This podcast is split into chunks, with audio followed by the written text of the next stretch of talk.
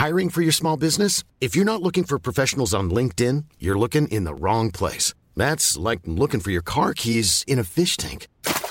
LinkedIn helps you hire professionals you can't find anywhere else, even those who aren't actively searching for a new job but might be open to the perfect role. In a given month, over 70% of LinkedIn users don't even visit other leading job sites. So start looking in the right place. With LinkedIn, you can hire professionals like a professional. Post your free job on linkedin.com slash people today. Avant votre épisode de Hex, je voulais vous parler de notre deuxième cerveau, le ventre. Et c'est pas moi qui vais vous apprendre que le ventre est un pilier de notre santé et qu'il régule à la fois notre peau, notre énergie, notre poids ou notre humeur. Mais c'est peut-être moi qui vais vous apprendre l'existence de Dijo, notre sponsor, qui propose des compléments alimentaires pour aider nos ventres à fonctionner un peu mieux. Dijo, c'est une marque française créée par deux amis d'enfance, Anouk et Lisa, et c'est la première entreprise dédiée au bien-être du ventre. C'est aussi une gamme complète de probiotiques et et autres compléments fabriqués en France, ça aussi c'est important, surtout quand il s'agit de produits vivants, parce que oui, les bactéries, c'est vivant. Je vous recommande d'aller voir sur leur site dijo.fr, D-I-J-O. Vous y trouverez un test pour faire le point sur la santé de votre ventre et du 13 au 26 mai, vous bénéficierez de moins 20% sur les packs. Après, vous pourrez avoir des papillons dans le ventre. Mais en attendant, il est temps de retrouver une nouvelle histoire d'amour extraordinaire.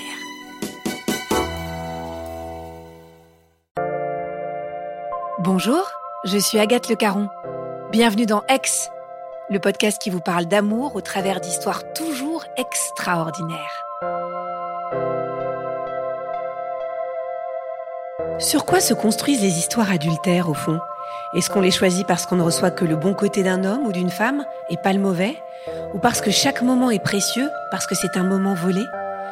Vanessa a été dévorée d'amour par un homme rencontré par hasard, mais devait-elle l'aimer alors qu'il n'était pas libre?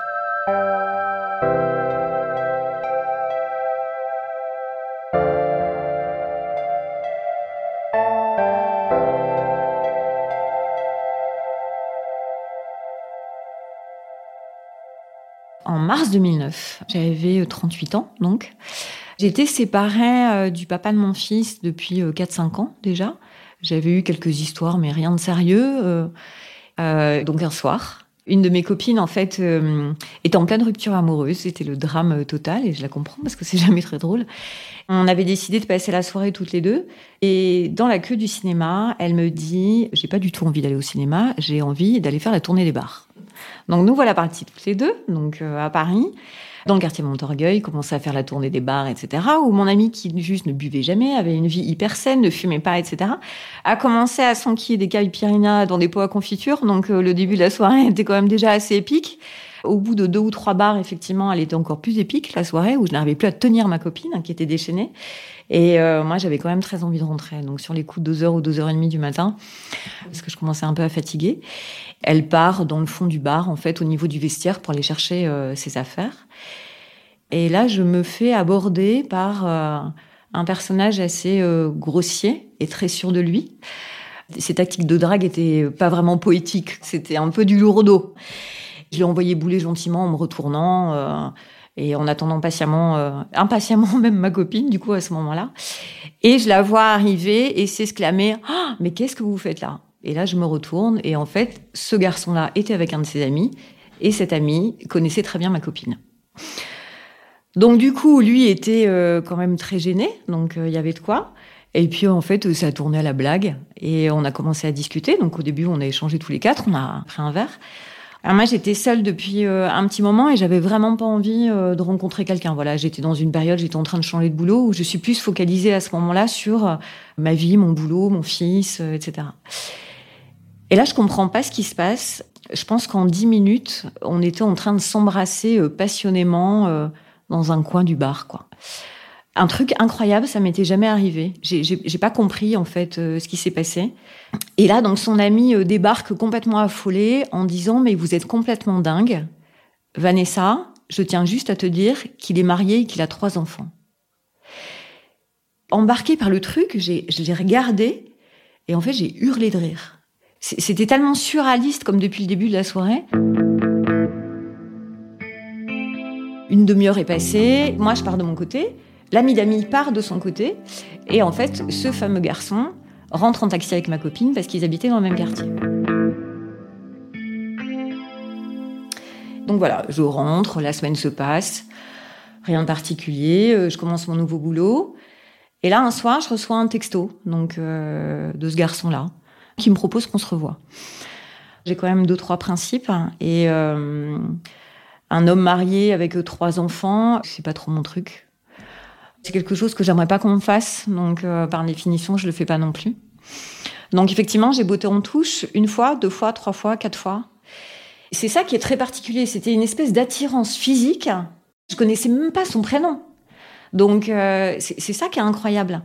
Et du coup, euh, au bout de la quatrième ou cinquième relance, je me souviens plus. Je me dis après tout, pourquoi pas.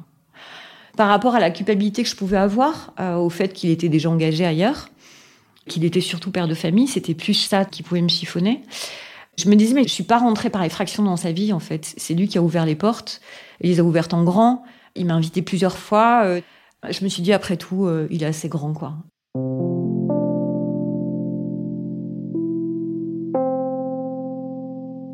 On se retrouve un soir, on va boire un verre.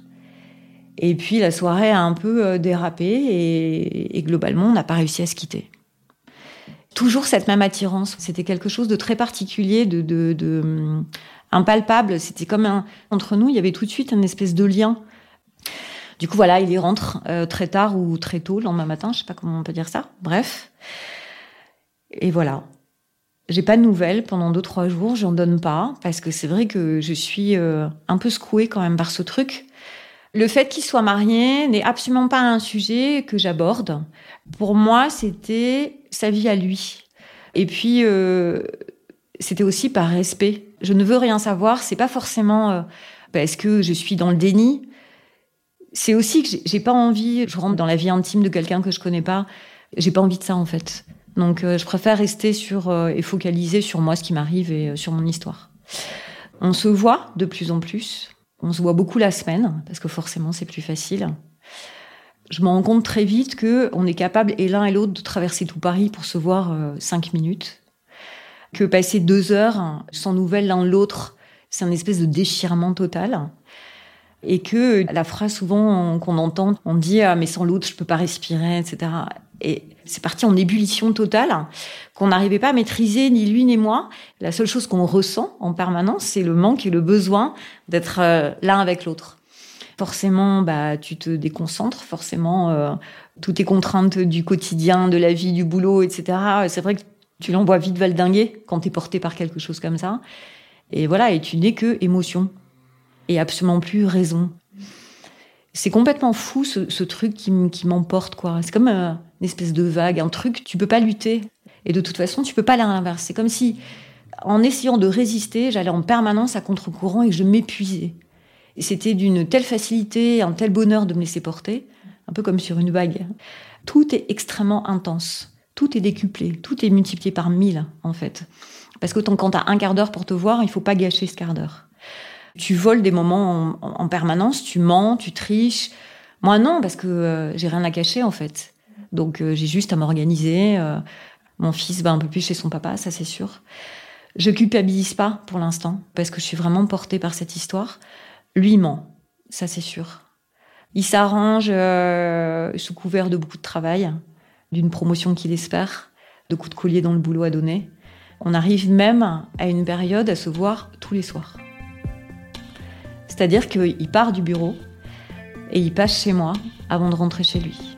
Donc il rentre pas chez lui avant 11h, minuit, 1h du matin.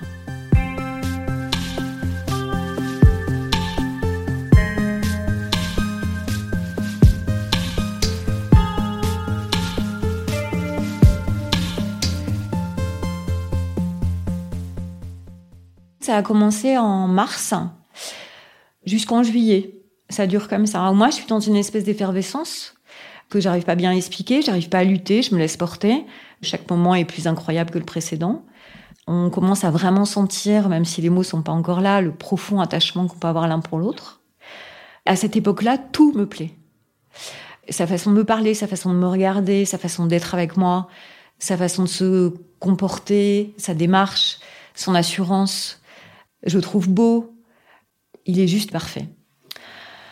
Si je pouvais, tout serait consacré à lui. Tout tourne autour de lui. Tout n'est que lui. Je ne suis que lui, en fait. C'est, c'est... Quand on dit que l'amour rend aveugle, hein? Je ne veux pas savoir quel type d'excuses il utilise. J'estime que c'est son problème, que ça ne me regarde pas, que j'ai pas envie de participer, même si j'y participe forcément à ses mensonges. J'ai pas envie de participer à l'élaboration de mensonges. Pour être totalement euh, franche, je me souviens le faire une fois, un soir, et je me suis mais dégoûtée. Voyant l'heure passer, ne, sachant plus euh, quel type d'excuse trouver, je l'aide à en trouver une, et j'ai mis mais, des jours et des jours à me regarder dans la glace à nouveau. Cette partie de sa vie n'existait pas pour moi. Et en fait, à ce moment-là, en l'aidant à élaborer un mensonge, je me le prends plein fouet en fait. C'est moi, sa vie parallèle, c'est pas l'autre. Sa vraie vie en fait euh, m'attaque, me prend en pleine gorge en fait. À ce moment-là, j'ai vraiment euh, l'impression que je mets le doigt dans un truc vraiment pas bien quoi. Au début, c'était une sorte de fierté d'avoir une maîtresse. Comme si ça complétait un espèce de tableau, quoi. Donc, euh, il y a la femme, euh, les enfants, le bel appart dans le beau quartier, la voiture qu'il faut, le beau job. Puis, euh, pour s'amuser, on rajoute la maîtresse, quoi. Je pense qu'au début, c'est ça. J'apprends par la suite que ça lui est déjà arrivé, effectivement, de tromper sa femme, et plus d'une fois. Et je pense qu'il ne pensait pas qu'un jour ça allait se retourner contre lui, qu'il allait vraiment tomber amoureux. On est en juillet, quelque chose comme ça. Et les vacances approchent, donc qui dit vacances, euh, bah, dit euh, séparation, parce que forcément, euh, on va pas les passer ensemble. Et à ce moment-là, je me souviens très bien me dire que ça va être le début de la fin. Qu'en fait, ces vacances et cette séparation forcée, va être euh, une désintoxication de cette relation. Ça arrive à point nommé parce que à ce moment-là, je sens que ça commence à être dangereux. On arrive à faire un week-end, je me souviens euh, bien. Ça devait être euh, fin juillet, quelque chose comme ça. On est parti 24 heures. Enfin, quand je dis un week-end, c'est 24 heures. Et après, quand je suis rentrée chez moi, là, ça a été dur. J'étais, je suis triste. Je suis blessée parce que je suis blessée dans mon amour propre d'être la deuxième. Je suis blessée parce que c'est pas avec moi qui part en vacances. Je suis blessée parce que euh, je me sens délaissée. Et que euh, du coup, je me rends vraiment compte à ce moment-là que je ne suis que la maîtresse. Donc euh, voilà, après ce week-end, enfin ces 24 heures, on se sépare. lui part en vacances de son côté en famille. Moi, je pars dans mon cher Pays Basque, où j'ai des vacances un peu plus festives euh, que lui, où je retrouve des amis, euh, on sort beaucoup. Forcément, je suis moins facilement joignable, je ne réponds pas tout de suite aux messages, je ne réponds pas tout de suite aux appels. Et là, ça commence à devenir compliqué, parce qu'il a du mal à gérer la situation. Je me rends compte que moi, j'arrive à me détacher à peu près, que j'arrive à me dire, bon, je mets ce mois d'août entre parenthèses, on verra plus tard. J'arrive à, faire un peu un switch dans ma tête, à mettre un peu sur off. Donc les dix premiers jours, ça va, du, du 1er au 10 août, ça va à peu près, j'arrive à gérer. Lui, je sens qu'il monte un peu crescendo. Il m'envoie des messages en me disant que je lui manque, que c'est hyper dur sans lui, qu'il s'ennuie, que c'est difficile, que ses vacances sont juste pourries et qu'il préférerait euh, effectivement euh, passer ces moments-là avec moi qu'il a hâte que les vacances se terminent, qu'il a hâte de reprendre sa vie parisienne, parce que euh, qui dit reprendre une vie parisienne et euh, effectivement dit euh, bah, reprendre nos habitudes. Et un jour, c'était peut-être la deuxième ou la troisième semaine d'août, je ne sais plus, je reçois une déclaration et il me dit pour la première fois qu'il m'aime. Je ne m'y attendais pas du tout à ce moment-là. Je me souviens très bien où j'étais et avec qui j'étais. J'étais avec une de mes amies à côté de moi et j'étais euh, dans la voiture et c'est moi qui conduisais. Donc, euh, quand je lis ce texto, j'éprouve un grand sentiment de gêne et de mal à l'aise. C'est trop violent pour moi en fait. C'est trop impliquant. C'est trop déphasé par rapport à la situation. Même si je ressens exactement la même chose. Parce qu'effectivement, euh, je suis amoureuse de lui. Je l'ai jamais exprimé, je l'ai jamais vraiment dit Parce que c'est difficile de dire qu'on aime un homme marié, en fait. C'est se mettre vraiment en face de sa réalité, quoi. Au début, ça me perturbe vraiment, ça me dérange. Je me sens mal, en fait, avec ce message. Comme si on me lançait une patate chaude, en fait. Donc, euh, le truc hyper désagréable je sais pas quoi en faire. Et en même temps, c'est là où c'est euh, particulier, c'est que ça me procure un sentiment de bonheur juste immense. Je lui réponds que euh, moi aussi, je l'aime, parce que c'était vrai et que j'avais pas envie de le cacher. Et devant la sincérité en fait de ce qu'il m'écrivait, ça gommait tout le reste.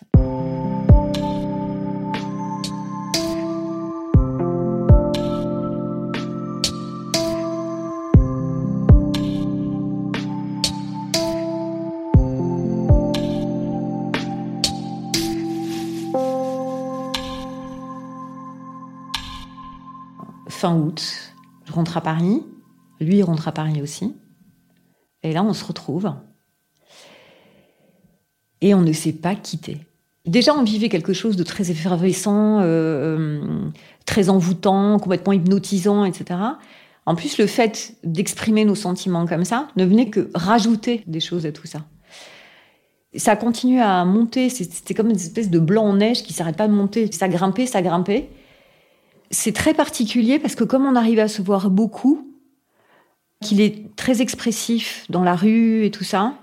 Il n'a pas peur qu'on aille euh, au restaurant, dans des endroits publics, au cinéma. Je ne ressens pas cette double vie et le fait qu'il n'est pas disponible. Enfin, ça me va bien de passer des week-ends avec mon fils où je fais des choses avec lui. Et ça me va bien, quand j'ai pas mon fils, de voir mes amis. Donc en fait, à cette époque-là, c'est comme si euh, tout était complet. J'ai un job que j'aime, un fils que j'arrive à voir et j'en profite. J'ai des moments seuls avec lui et ça c'est super des amis que je vois, et je suis globalement disponible, et un amoureux que j'arrive quand même à voir euh, extrêmement souvent. Enfin, globalement, on se voit, oui, tous les jours, quasiment. On passe un dimanche, tous les deux. Je me souviens très bien, c'était juste avant Noël. On se rejoint euh, tôt, en plus, il doit être 9 ou 10 heures du matin. Et je vois son téléphone qui sonne, qui sonne, qui sonne, qui sonne, qui sonne. Lui ne décroche pas. Et au bout d'un moment, ça devenait tellement insistant, tellement pénible, que pour la première fois depuis des mois et des mois, alors que ça se passait de temps en temps, je lui ai demandé de décrocher. Il a décroché, et là, c'est sa femme qui le demande de s'occuper d'une partie des cadeaux de Noël.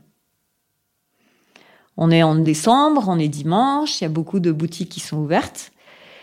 Et euh, compliqué, je suppose, à ce moment-là, pour lui, de justifier un nom ce jour-là où il était censé faire je ne sais pas quoi. Du coup, il lui dit oui. Et il repart avec une liste. Et là, je me vois faire les boutiques pour acheter des cadeaux pour les enfants, pour les cousins, etc. Et comble du comble, je l'aide à choisir le bracelet de montre de sa belle-mère. Et là, sincèrement, j'ai eu un choc. On est euh, chez le bijoutier. Il hésite en gros entre le bleu marine et le noir. Et euh, il se retourne vers moi et me dit euh, Tu en penses quoi? Et spontanément, je lui ai dit le bleu marine. Et en disant le bleu marine, je me suis dit Mais cette scène est surréaliste. Et là, à ce moment-là, si je peux m'effondrer en larmes, je le fais. Mais je le fais pas et je résiste. Donc je rentre chez moi ce fameux dimanche soir et euh, heureusement je récupère mon fils. Ça me fait penser un peu à autre chose. Parce que c'est clair que la fulgurance est là, en fait. Euh, ça devient super dur. Je commence à ne plus arriver à gérer cette situation. Et je commence à être triste, en fait. Donc, être triste qu'ils partent, être triste que ce soit chronométré, être triste que ce soit un coup de vent. Donc, c'est ça qui est difficile, c'est que à ce moment-là, je commence à poser un regard sur moi qui est dur, pas bienveillant. J'ai honte. Là, je culpabilise. Et je suis malheureuse en fait. Mais je l'aime. Je garde ça pour moi pendant les vacances de Noël, où forcément on est séparés, comme toutes les vacances scolaires. Je passe un Noël super pourri, en plus sans mon fils cette année-là, je me souviens très bien. Et en fait, en janvier, quand je le retrouve, euh, je lui ai dit euh, que, euh, en fait, cette situation ne me convenait plus, que c'est trop difficile pour moi, Maintenant, je laisse la porte ouverte. J'ai pas la force à ce moment-là de mettre un point final à cette relation.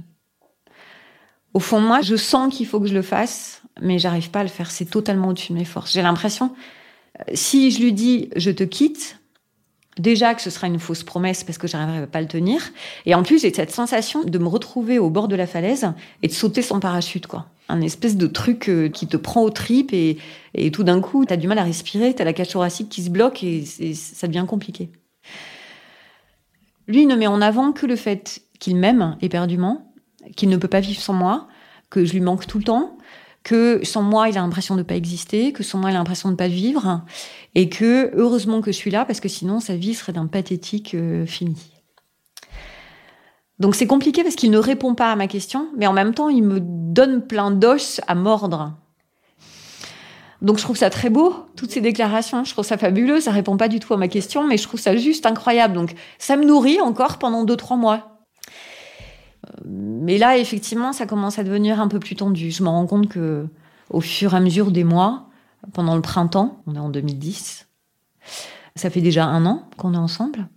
Je me rends compte que, malgré moi, je commence un peu à être, euh, à lui en vouloir. Je commence à avoir des réflexions que j'avais pas du tout eues avant, c'est-à-dire que je trouve que c'est plutôt cool pour lui d'avoir une maîtresse d'un côté, avec qui tout est super, et d'avoir sa femme à la maison avec les enfants, avec qui tout est super aussi, parce que c'est une très bonne cuisinière, etc., etc. Je ne sais pas à quoi elle ressemble. J'ai pas cette curiosité-là euh, d'aller chercher des infos, d'aller euh, chercher sur Internet pour voir à quoi elle ressemble. Euh, je ne vais pas sur les réseaux sociaux pour essayer de voir à tout prix si ce qu'il m'a raconté sur ses dernières vacances ou son dernier week-end est vrai. Je le crois en fait. Pour moi, le sujet n'est pas là. Le sujet est s'il ne peut pas se passer de moi à ce point-là, mais forcément, il va la quitter. Donc non, sa femme n'est pas un sujet, même si au fond de moi, je culpabilise. Parce que je me dis, c'est atroce de savoir que potentiellement, ton bonheur va faire le malheur de quelqu'un d'autre. C'est une forme de culpabilité qui est latente, c'est ancré à l'intérieur de toi en permanence.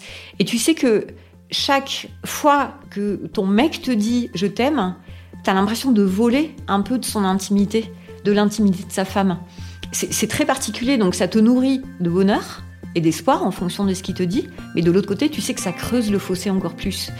Et t'as pas envie de ça, parce qu'encore une fois, régulièrement, je me mets à sa place et je me dis, c'est monstrueux ce qu'elle vit. C'est atroce. Il lui ment, il raconte des cracks, il est jamais là, il a une vraie vie avec moi, on a des projets,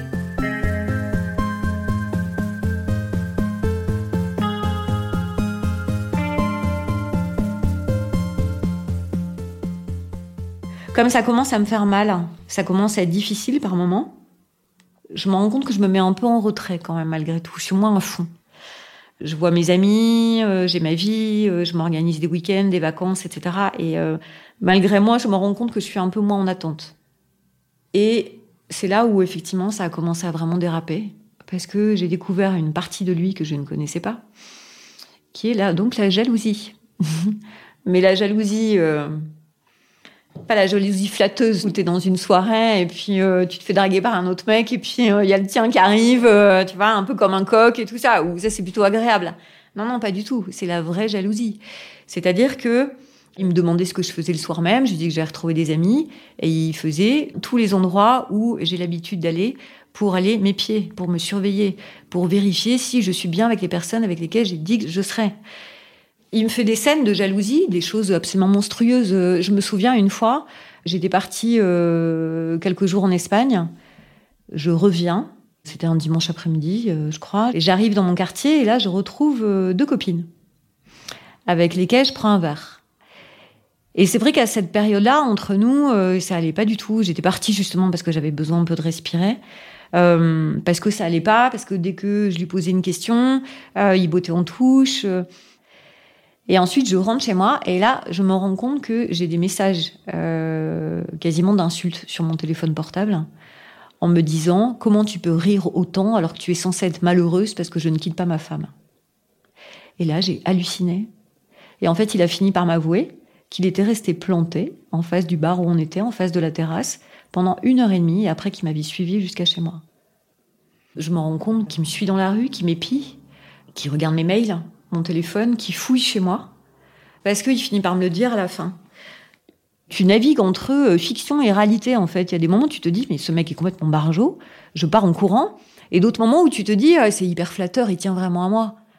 Et c'est en permanence comme ça. Et en fait, il souffle le chaud et le froid euh, tout le temps. Pareil en ce qui concerne euh, sa femme. Euh, oui, je peux pas imaginer une vie sans toi. Et cinq minutes après, c'est si je la quitte, je l'anéantis. Et après, ça va être mais tu es tout, tu es ma raison de vivre. Et on, finira tous les deux et on sera heureux. Et cinq minutes après, c'est comment je pourrais annoncer ça à mes enfants sans leur crever le cœur tout est épuisant, quoi. Donc, il passe d'ange à démon en permanence, de scènes de jalousie à déclaration d'amour, comme ça, tout le temps, non-stop. Cet été-là, on est encore séparés, parce que vacances oblige. Là, ça a été juste apocalyptique. Donc, euh, et on s'est euh, presque séparés, il me semble, à la fin de ces vacances-là. Et à la rentrée, il me dit, je la quitte. C'était un moment où je m'y attendais, mais sans vraiment m'y attendre. Et ça tombait un peu comme ça, et tout s'est précipité. Il m'a dit, j'ai trouvé un appart, déménage dans dix jours. C'était un sujet effectivement qui était évoqué de manière euh, assez régulière. Mais je disais, tu as avancé sur ta décision, euh, est-ce que tu as réfléchi? Parce que dans ces cas-là, si effectivement tu restes avec elle, tu, gardes ta vie de famille, est-ce que je peux tout à fait comprendre Dans ce cas-là, on arrête. Parce que moi, je peux pas continuer comme ça. Je suis encore jeune, je peux pas vivre comme ça, euh, ça me rend malheureuse et qu'un jour après, il était dans un, dans un appartement. Il me demande d'amener mes affaires dans cet appartement. Et là, j'en viens même, sans m'en rendre compte, à modifier un peu le système de garde de mon fils avec euh, son papa pour avoir plus de temps libre. J'avais pas mal mon fils et là, c'était quasiment une semaine sur deux. Et c'est l'horreur. C'est l'horreur parce que il culpabilise, il est nostalgique, il passe ses soirées devant euh, sa tablette à regarder les photos des enfants bébés, des enfants à un an, des enfants à deux ans, des enfants à trois ans. J'ai pas eu le droit aux photos de mariage, mais je pense qu'on aurait pu euh, par moment. Après, en m'expliquant que euh, les nostalgiques, qu'ils n'avaient pas vécu que des années sombres, que c'était juste les deux dernières qui étaient compliquées, qu'il avait été heureux, etc. Et euh, ce que je comprenais, je veux bien l'entendre, mais c'était chaque soir. Il ne pouvait pas s'endormir sans regarder les photos de ses enfants. Il y en avait partout des photos de ses enfants. C'était hyper violent pour moi. Parce que non seulement je sais plus quoi faire, je sais plus quoi dire, dans un sens, je comprends cette douleur, parce que moi aussi, euh, j'ai divorcé. C'est hyper difficile d'être séparé de ton enfant. Donc j'essaye d'être compréhensive et en même temps je suis meurtrie. J'ai l'impression de me prendre des couteaux dans le cœur à chaque fois qu'il ouvre sa tablette et qu'il regarde ses photos quoi. Ça nuit à notre relation parce que à ce moment-là, je commence à prendre ses enfants en grippe en fait. C'était même plus elle contre moi, si on peut dire un truc comme ça, mais que c'est tous contre moi, quoi. Et que de toute façon, je fais pas le poids. Parce qu'il y a trop de souvenirs, parce que il y a trop de choses construites. Euh. elle est au courant qu'il est parti, forcément. Je ne sais pas si elle sait que c'est pour quelqu'un. Après, les enfants pensent que leur père est en voyage d'affaires. C'est-à-dire qu'il y va le week-end un peu, il passe 3-4 heures là-bas, je pense que effectivement les week-ends où je suis avec mon fils, bah il passe carrément le week-end là-bas parce que sinon c'est un peu compliqué parce que les enfants sont pas très grands mais pas très petits non plus, donc ils sont vraiment en âge de comprendre. Donc pour les enfants, effectivement, papa est en voyage d'affaires la semaine. Je sais pas s'il faut que je sois là, s'il faut pas que je sois là. Quand je lui demande, il me dit "Oh mais tu m'agaces avec tes questions." Du coup, je suis mais paumée, c'est une période juste atroce.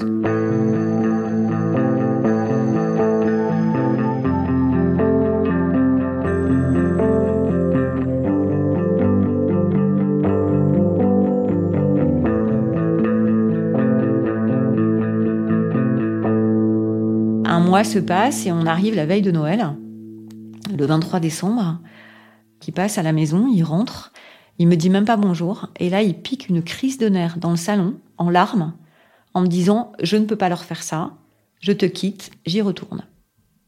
Et là il est parti. J'étais euh, mais comme une cruche avec mon cadeau de Noël dans les mains. J'avais préparé un bon dîner, j'étais toute contente. Et là, il est parti en claquant la porte et je me suis pris un immeuble, en fait. Je n'ai pas compris ce qui m'arrivait. Cette année-là, j'avais pas mon fils à Noël. J'étais censée partir euh, en province euh, le lendemain euh, à l'heure du déjeuner. Je dors pas la nuit. Je fais une valise, alors je mets n'importe quoi dedans. Je pense que j'aurais pu mettre des maillots de bain, alors qu'on est au mois de décembre, je m'en serais même pas rendu compte. Et je file à la gare de Lyon et je suis montée dans le premier train que je trouvais pour aller donc me réfugier chez, chez une de mes copines. Et là, je passe 15 jours complètement paumé, mais complètement largué. Mon téléphone, qui était mon meilleur ami ces derniers mois, est devenu mon pire ennemi. J'attendais un appel, j'attendais un mail, j'attendais un message. J'étais comme une hystérique devant mon truc. J'ai aucune nouvelle de lui pendant 15 jours. Je suis juste en attente. Je me dis, c'est pas possible après ce qu'on a vécu. C'est pas possible que ça s'arrête comme ça, juste au milieu d'une crise de larmes en disant, je n'arrive pas, je pars. Donc là, je passe effectivement 15 jours euh, atroces où euh, je peux rien avaler, euh, je pleure, euh, allez, 23 heures sur 24. Euh, heureusement, j'ai des amis super qui sont là pour me réconforter, pour euh, m'écouter dire en boucle, mais il va revenir, hein, mais il va revenir, hein. Dites-moi qu'il va revenir. Je ne sais pas comment ils font pour être aussi patients. Et quasiment 15 jours après, je ne suis pas encore rentrée à Paris, c'est euh, la veille de mon départ. Il m'appelle. Et là, je vois son nom s'afficher sur mon téléphone et j'ai bondi. J'ai pris mon téléphone, j'ai décroché. J'ai dit allô et il m'a dit j'ai déconné, j'ai fait n'importe quoi. Je t'en supplie, laisse-moi revenir. C'est hallucinant comme dans ces moments-là, l'espèce de boule que tu avais ancrée euh, au fond du ventre, là, tout d'un coup disparaît, t'es à nouveau pleine de joie, pétillant, tout va bien, tu recommences à t'alimenter correctement, la vie est belle et tout ça.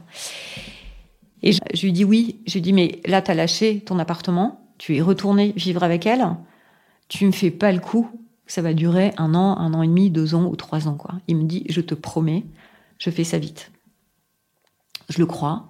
Je rentre à Paris, lui rentre à Paris, on se retrouve, on repasse euh, deux, trois mois juste fabuleux. Il trouve un appartement assez grand pour qu'on puisse tous habiter ensemble. Ses enfants, le mien, nous, euh, voilà. On l'aménage. Et là, globalement, tout va super bien. On commence à avoir une vie sociale, on voit des amis. De son côté, euh, les choses sont quasiment actées. C'est-à-dire que à ce moment-là, sa femme est au courant, toute sa belle famille est au courant et tout ça, euh, qu'il a quelqu'un d'autre. Mon fils le rencontre, donc de manière un peu plus officielle. Et tout se passe, globalement, c'est une période euh, qui va assez bien. C'est une période euh, assez chouette. Noël arrive, il me dit euh, le 23 euh, décembre euh, à minuit 12, euh, parce que il est, euh, il peut plus faire autrement qu'il passe Noël avec sa femme et ses enfants. Euh, J'ai un peu un choc à ce moment-là. Et après, je me dis, bon, bah, moi, j'ai fait la même chose, en fait, l'année où je me suis séparée de mon ex-mari. Pourquoi pas, je comprends. Voilà. Donc, euh, il passe Noël. euh, alors, j'étais un peu angoissée quand même de savoir qu'il allait passer euh, quelques jours avec eux comme ça à la campagne. euh. Et puis, en fait, il revient et ça se passe bien. Et après, on enchaîne euh, sans habiter ensemble. On se voyait très souvent. Il ne veut pas me présenter ses enfants. Il m'explique que hum, lui n'est pas prêt, eux ne sont pas prêts, eux ne sont pas au courant de mon existence. Et il me laisse entendre à demi-mot qu'il ne peut pas faire ça à sa femme, parce que effectivement, il n'y a aucune procédure de divorce lancée, etc. Il est toujours marié. Les années s'enchaînent les unes après les autres avec euh, un point récurrent, c'est les vacances d'été. Les vacances d'été, Noël et jour de l'an, où à chaque fois ce sont des engueulades infinies, parce qu'il ne veut pas me présenter ses enfants, il ne veut pas qu'on parte en vacances ensemble. Donc on arrive à partir quelques jours à chaque fois en s'organisant euh, avec les enfants, enfin en les laissant. euh, mais systématiquement, on passe nos vacances seuls.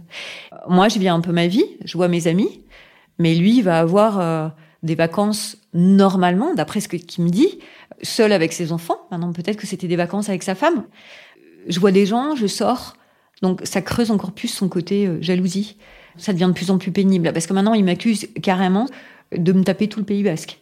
Euh, il est persuadé que euh, je peux pas passer une soirée sans qu'il y ait 15 mecs qui me draguent. C'est insupportable. Il est persuadé que je le trompe tout le temps. Il me dit euh, euh, regarde tout ce que je fais pour toi. Je quitte ma femme, je rends malheureux mes enfants, et euh, de l'autre côté, t'arrêtes pas de sortir. Donc je suis pas en confiance. Après, ça, ça dure comme ça pendant 3-4 ans, où euh, les disputes sont de plus en plus violentes. Moi, j'en ai de plus en plus assez de son côté, effectivement, jaloux, possessif, euh, intransigeant, mauvaise foi, etc. J'ai envie, moi, de recréer une vie de famille. J'ai envie, moi, de ces dimanches avec tous les enfants. euh, J'ai envie de ces vacances tous ensemble et tout ça. Et lui ne veut pas. Il est complètement bloqué en me disant qu'il est hors de question qu'il me présente ses enfants parce qu'il n'est pas sûr de moi. Il n'est pas sûr de moi parce que il est persuadé que je le trompe. Donc en fait, je, vivais avec ces scènes de jalousie, je vivais avec cette suspicion permanente. ces mini-ruptures, ces déceptions. Voilà, mais toujours accroché à un espèce de truc. Je me dis, il faut que je tienne parce que j'ai pas fait tout ça pour ça. Il a pas foutu une famille en l'air pour ça, quoi, en fait. C'est ça qui est hyper violent. Je me rends compte pendant toute cette période-là que plus ça va, plus je m'enferme. Moins je sors, moins je vois de gens. Euh, j'en pouvais plus qui m'attendent en bas de mon bureau, qui débarquent à l'improviste quand je dînais avec des copines. Je, je n'en pouvais plus. Donc en fait, j'ai commencé à m'isoler pour avoir la paix.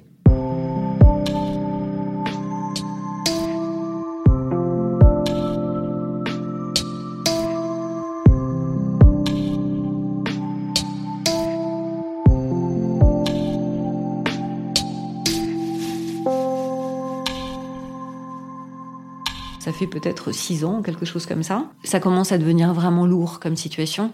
Et on sent, et lui et moi, qu'on ne peut plus tenir comme ça. Donc, il me dit, je vais te présenter mes enfants. Donc là, je suis euh, même pas contente, parce qu'en fait, ça fait juste 200 fois qu'il me le dit, voire 2000, quoi. Donc c'était prévu pour euh, quand même à un moment, euh, genre le mois d'après. Et juste avant, on va dîner au restaurant tous les deux, et là, il me dit, il faut que je te dise quelque chose. J'ai dit oui. Je viens d'être mutée à l'étranger. Et là, j'hallucine. Il me dit, euh, je pars dans 15 jours. Pour une mission de 3 mois. À Londres. Donc j'étais un peu sous le choc. Euh, voilà, maintenant, comme d'habitude, hein, je crois ce qu'il me dit, quoi. Je savais que la conjoncture était un peu compliquée, qu'il était dans une boîte où les choses bougeaient voilà, je me dis pourquoi pas, ça peut arriver. Maintenant, 15 jours, c'est un peu violent quand même, mais bon. Il part. Et on commence à faire des allers-retours comme ça, pendant quelques mois, où bah, globalement, effectivement, tout le, sujet principal de, de, discorde et de dispute était de rencontrer les enfants. Donc forcément, il n'y avait plus de lieu d'être, parce que de toute façon, les enfants n'étaient pas là. Sa mission est encore prolongée de trois mois, donc ça nous amène jusqu'à Noël, à peu près. Et là, une grosse dispute éclate sur les vacances de Noël, où effectivement, il devait rentrer, mais on ne pouvait pas se voir parce que Noël était avec les enfants, etc., etc., etc.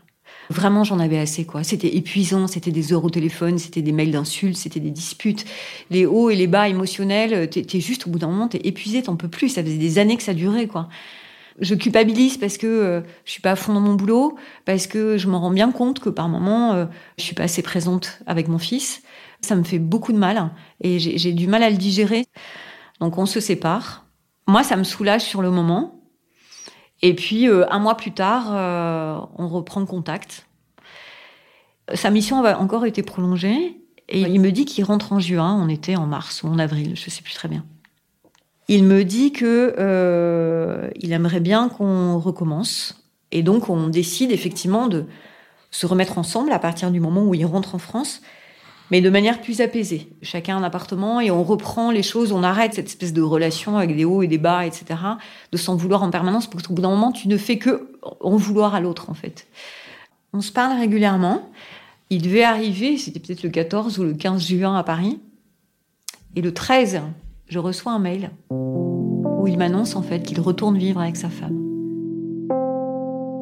Là, je me suis sentie euh, trahie, humiliée, euh, je me suis sentie une merde, quoi. Un tapis, euh, une serpillière. Euh. J'ai eu un moment d'hésitation et j'ai failli me dire, je le comprends. Je le comprends parce qu'il vient de passer une année difficile, parce que ces dernières années étaient compliquées, il a besoin de se ressourcer dans un endroit bien stable qu'il connaît. Donc je, je, crois que je réponds même pas au mail. Il me relance, ensuite il arrive à Paris, il me relance, je réponds mais de manière assez du Corée. J'ai du mal à rompre le lien complètement. Et ensuite, en fin août, on va dîner tous les deux. On s'était pas vus depuis euh, octobre de l'année d'avant ou quelque chose comme ça. Et là, il me dit, en décembre, je la quitte. Et là, mais j'avais envie de rire, mais de rire, de nervosité, en même temps, de, joie, si je suis complètement honnête. C'était complètement dingue. Un espèce de mélange de sentiments où d'un côté, je me disais, mais il se fout de ma gueule. Et de l'autre côté, je me dis, oh, mais quel bonheur. Mais complètement, mais, mais j'étais, mais paumée. Euh. Donc voilà, il me dit, en décembre, je la quitte. M'expliquant que il a eu besoin de se poser, que tout était très compliqué euh, pour lui, que euh, il avait besoin, il n'avait pas du tout vu ses enfants pendant quasiment un an, que ses enfants lui manquaient beaucoup, qu'il avait besoin surtout pour ses enfants de réintégrer la cellule familiale. J'y crois sans trop y croire. Moi, je me préserve quand même un peu. Hein. J'apprends ça au fur et à mesure des années, à préserver un minimum. Et on se voit pas pendant cette période-là. On se voit, on s'envoie des messages entre août et fin novembre. On se donne des nouvelles tous les deux trois jours. C'est ça qui est piégeant, c'est qu'il y a toujours cette espèce de, ces émotions, ces sentiments. Mais je, je dirais pas que c'est uniquement lui. Moi aussi, j'alimentais ce système-là où j'avais besoin de lui dire que je l'aimais, j'avais besoin de l'entendre dire qu'il m'aimait, parce que sinon, je me sentais paumée, je me sentais complètement larguée. J'étais larguée.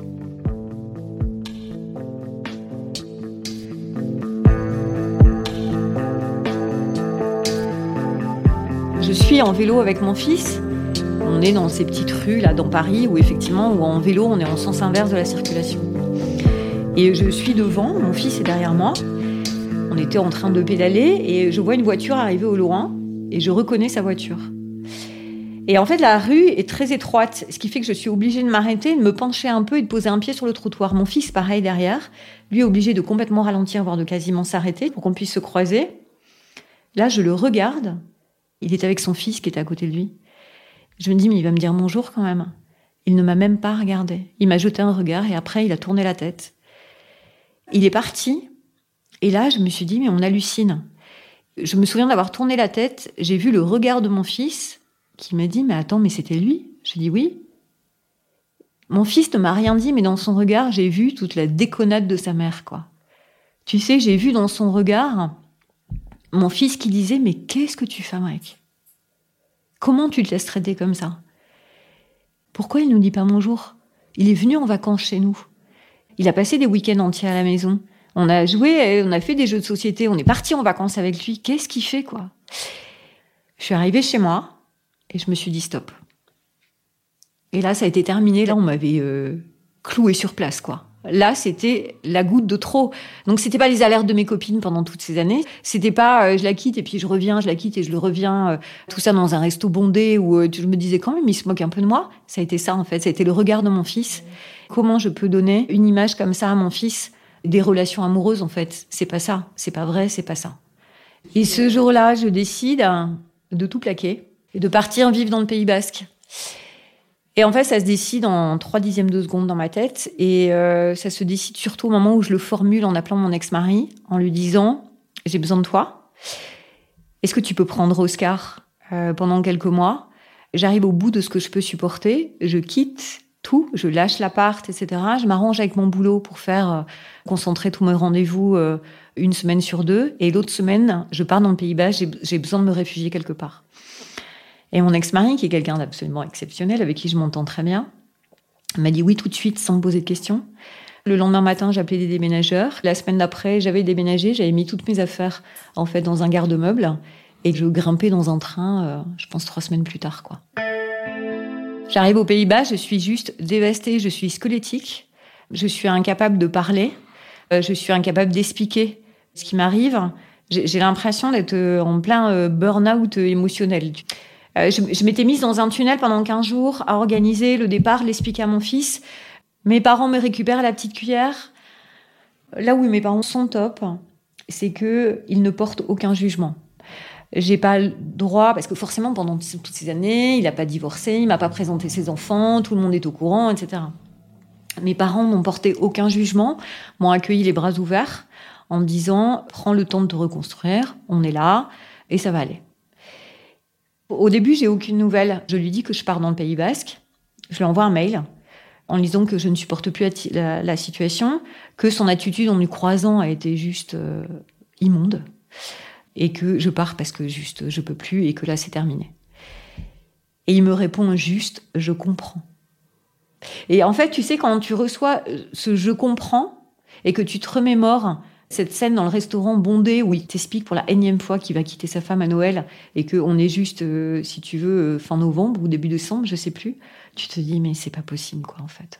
Comment j'ai pu être aussi crétine pendant toutes ces années pour gober à ce point-là ce que ce mec a pu me sortir.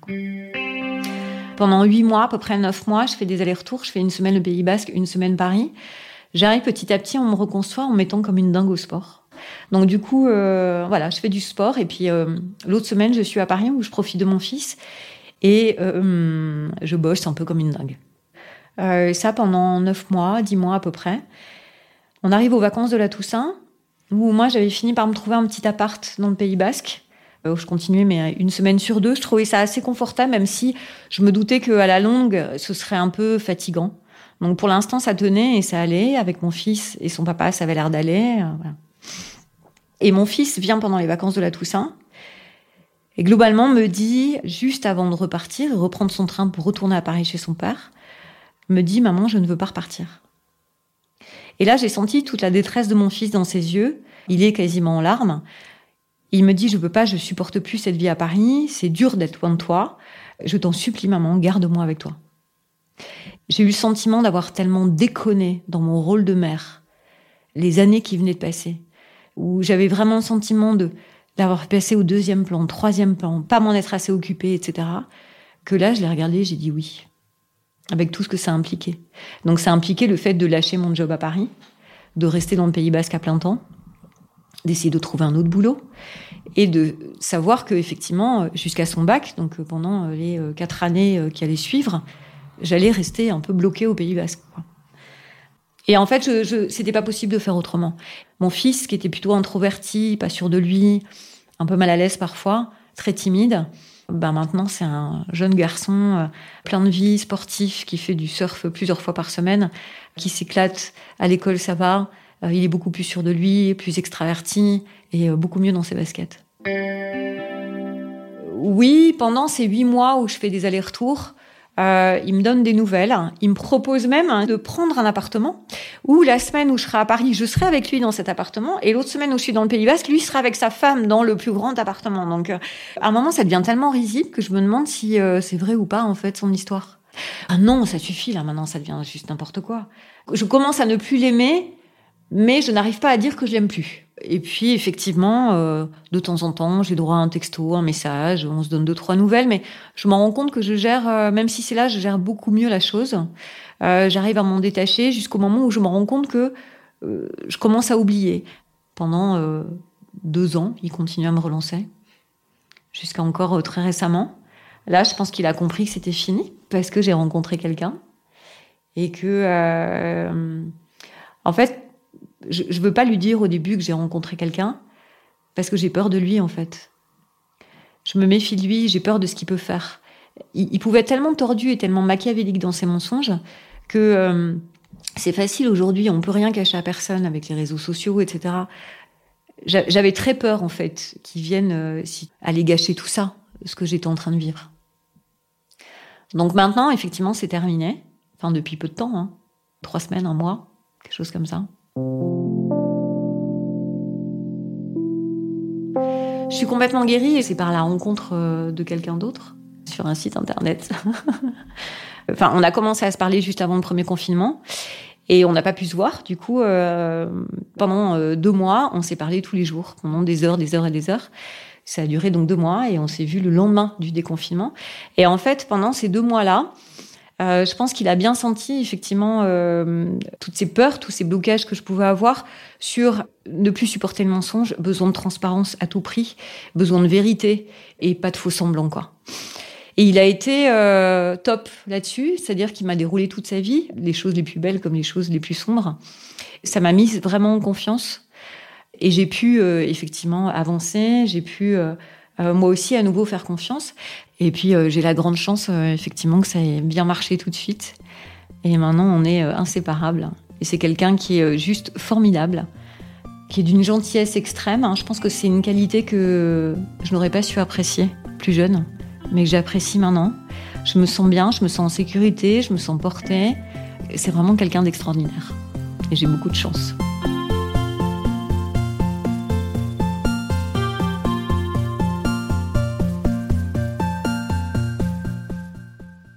Et là, il y a trois semaines, j'ai réussi à dire effectivement que j'étais avec quelqu'un et que je ne voulais plus jamais entendre parler de lui. J'ai toujours aimé écrire Et euh, j'ai eu la grande chance hein, d'avoir trouvé un éditeur qui a bien voulu me méditer. En fait, j'ai voulu traiter cette histoire euh, adultère, donc euh, de manière un peu différente, en laissant la place à chaque personnage de s'exprimer. Mon parti pris, justement, était de ne pas avoir de parti pris. J'avais pas besoin de ça pour faire le deuil de ma relation. Voilà, parce que je l'avais déjà fait. En revanche, quand j'ai reçu le premier exemplaire livre, et là, je me suis installée dans mon lit et j'ai commencé à lire ce livre comme si c'était pas moi qui l'avais écrit, en fait. Je l'ai lu d'une traite et en fermant le livre, je me suis dit, mais plus jamais ça, j'ai vécu un enfer. Mon fils l'a lu. Ouais, je l'ai euh, euh, dédié à mon fils. Et en fait, euh, je lui ai donné un exemplaire en lui disant, écoute, tu liras quand tu auras envie de lire. Je lui ai expliqué effectivement de quoi ça parlait. Et il m'a demandé pourquoi, effectivement, j'avais mis à Oscar au début. Et je lui ai dit que c'était euh, une façon de m'excuser, en fait, d'avoir été euh, si absente pendant si longtemps. Il m'a dit bravo maman, c'est super, j'ai lu d'une traite, je n'arrivais pas à le lâcher. Et il m'a dit un autre truc, il m'a dit euh, tu sais maman, j'ai pas senti tout ce que tu as écrit. J'avais l'impression d'être tellement dans les vapes, d'être tellement une mauvaise mère, de pas m'en occuper, de, de, sortir tout le temps, et puis de passer des soirées à pleurer où je le mettais devant un DVD pendant que moi je m'apitoyais sur mon sort je, me dis, bah, tant mieux, j'ai bien masqué, mais j'aurais toujours ce sentiment au fond de moi où, euh, où j'ai loupé un truc, quoi. J'ai loupé des années de mon fils entre euh, ses 7 ans et ses 14 ans, quoi. Je pense que dans cette histoire, j'ai pas de regrets parce que euh, je serais pas la femme que je suis aujourd'hui et je serais pas avec la personne avec laquelle je suis aujourd'hui si je l'avais pas vécu comme ça. Le seul regret que j'ai, c'est d'avoir autant mis mon fils de côté.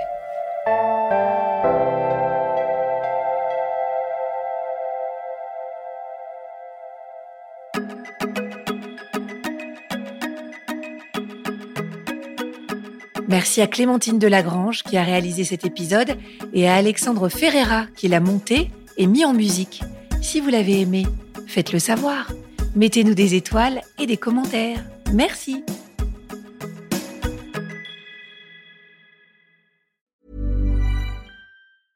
Mom deserves the best, and there's no better place to shop for Mother's Day than Whole Foods Market. They're your destination for unbeatable savings, from premium gifts to show-stopping flowers and irresistible desserts. Start by saving 33% with Prime on all body care and candles. Then get a 15-stem bunch of tulips for just $9.99 each with Prime. Round out Mom's menu with festive rosé, irresistible berry chantilly cake, and more special treats. Come celebrate Mother's Day at Whole Foods Market.